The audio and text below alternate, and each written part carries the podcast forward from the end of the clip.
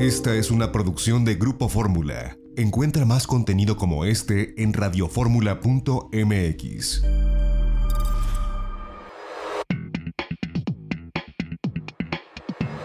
De viaje en Fórmula con José Antonio López Sosa.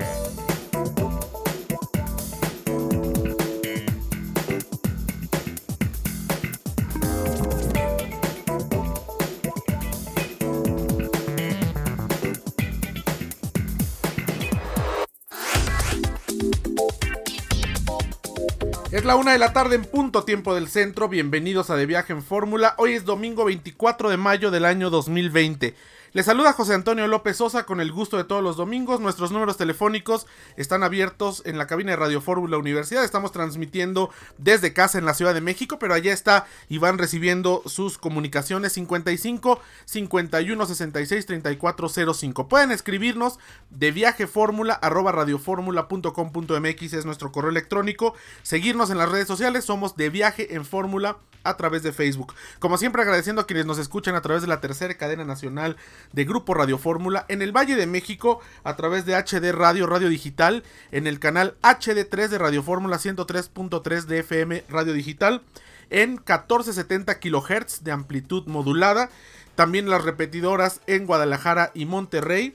Y agradeciendo también a quienes nos escuchan a través del internet en www.radioformula.com .mx y de la aplicación Radio Fórmula que está de forma gratuita en todas las plataformas, Android, Google Store, en la tienda iOS, para que desde cualquier tableta o teléfono inteligente puedan escuchar cualquiera de las cinco estaciones que se emiten todos los días, las 24 horas del día, de Grupo Fórmula a todo el mundo. Mucha información en este domingo y bueno, arrancamos con una filtración que se dio a conocer desde el día de ayer y es una carta que le envía firmada el, la firma Alejandro García Villalpando, director de lo contencioso de la Secretaría de Turismo, al maestro Christian Berger Trawitz, presidente nacional de la Asociación Nacional de Comités Ciudadanos de Pueblos Mágicos, Asociación Civil.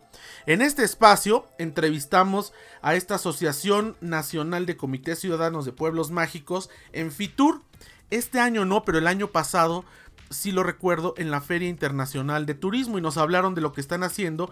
Ellos congregan a los pueblos mágicos que ya fueron nombrados por Sectur para eh, tener una asociación de comités ciudadanos de estos pueblos.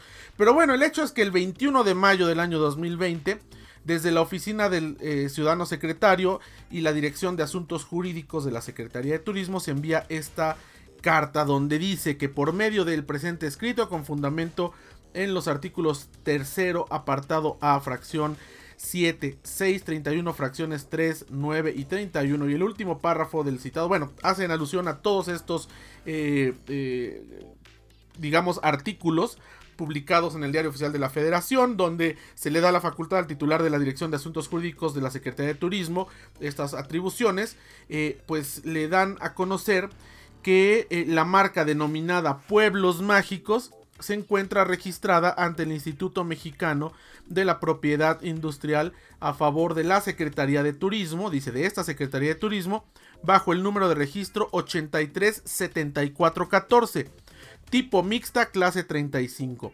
Además, que se cuenta, dice este escrito, con la declaratoria de fama de la misma emitida con fecha 18 de septiembre de 2017, lo cual extiende la protección en todas y cada una de las clases de productos y servicios. Por ende, y subrayan en negritas, el derecho al uso y explotación exclusivo de la marca corresponde a esta dependencia, o sea, a la Secretaría de Turismo. Continúo la lectura. Ahora bien, no obstante la existencia de los registros de la marca, se ha tenido conocimiento que usted, eh, a usted se refieren a Christian Berger Trawitz, en su calidad de presidente nacional del Comité Ciudadano de Pueblos Mágicos Asociación Civil, ha venido utilizando la marca dentro de sus comunicados, coincidiendo con los servicios protegidos por la marca registrada a favor de la Secretaría de Turismo. Asimismo, es preciso señalar que conforme a los registros existentes de esta Secretaría, no obra documental alguna que acredite la existencia de haber otorgado licencia del uso de marca a la persona moral que representa. Ojo, una asociación civil, esto lo digo yo, no es una empresa Continúo. O a usted en específico para la elaboración de los materiales de comunicación impresos y o digitales que se han estado utilizando por dicha moral, o sea, por esta asociación civil. En este sentido se hace de su conocimiento que la Secretaría de Turismo, siendo titular del derecho para la explotación de la marca aludida, cuenta con el respaldo legal para otorgar a terceros la licencia de uso a través de un instrumento jurídico correspondiente. O sea, que ellos tendrían que dar, asumo, el permiso. Continúo con la lectura del documento. En este orden de ideas es de destacarse que tanto la ley de propiedad industrial como el Código Penal Federal sancionan como infracciones administrativas y delitos, respectivamente, el usar y explotar sin autorización del titular correspondiente una marca que resulte idéntica o semejante en grado de confusión a otra registrada y vigente, aplicada para proteger a los mismos o similares productos o servicios como es el caso de la marca Pueblos Mágicos a titularidad de esta Secretaría. En tal virtud, el uso que se realiza de la denominación y logo Comité Ciudadano de Pueblos Mágicos violenta los derechos de la Secretaría de Turismo sobre sus registros marcados de pueblos mágicos que a la fecha se encuentran vigentes y surtiendo todos los efectos legales. Eh, bueno, eh, después le dicen que en mérito de lo expuesto se le conmina abstenerse desde el momento que quede notificado el presente oficio hacer uso de cualquier elemento relacionado con la marca Pueblos Mágicos. Asimismo, se requiere que exprese su conocimiento por escrito a esta Secretaría de Turismo de no incurrir nuevamente en las conductas ilegales antes mencionadas y pone en la dirección de la Secretaría de Turismo.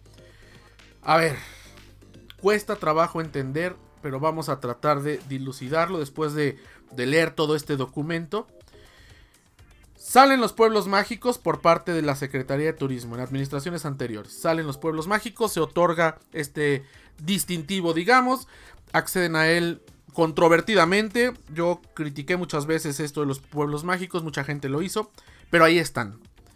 Es un distintivo, digamos, para que la gente sepa que estos pueblos tienen ciertas características de acuerdo a los lineamientos o a las necesidades turísticas.